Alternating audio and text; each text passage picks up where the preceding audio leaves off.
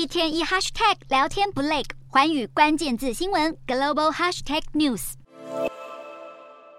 结婚不一定要生，同理有伴也不一定要步入礼堂。在经济压力越来越沉重的大环境下，南韩年轻世代重视自我，更胜契约与责任带来的束缚。这个现象推升不婚主义，而且这个趋势也渐渐获得企业认可。日经亚洲报道，南韩 LG 集团旗下电信商 LG U Plus 今年一月开始实施不婚津贴，员工如果满四十三岁，在公司工作十年，就可以在公布栏上声明自己不打算结婚，向公司申请金额相当于一个月的基本薪资和五天带薪休假的津贴。而其实两年前，南韩 NH 投资证券公司就率先对单身员工发放津贴，希望不论未婚和已婚员工获得相同对待，进一步留住人才。根据南韩文化体育观光部的调查显示，二零一六年时，百分之二十六点七的受访者认为自己必须在某个阶段结婚，但这个数字在去年调查中降到百分之十七点六。可以看出，年轻世代对婚姻的价值观有相当大的改变，使得南韩公司必须有所改变，顺应大势。也有一些人认为，婚姻的概念已经过时，不结婚反而给予个人成就更多的自由。在时代迅速更迭的现代社会里，新旧价值观的冲突和经济发展两者环环相扣。